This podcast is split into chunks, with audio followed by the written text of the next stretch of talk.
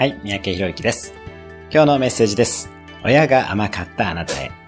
親が甘かった方は、基本的には愛情を十分に受け、プラス思考の頑張り屋さんです。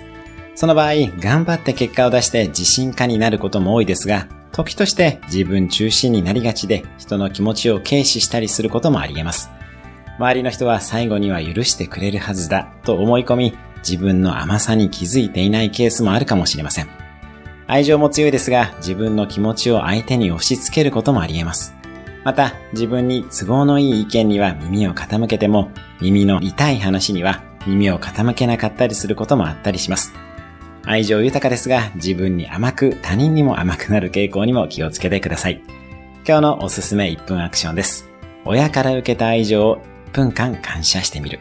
今日も素敵な一日を。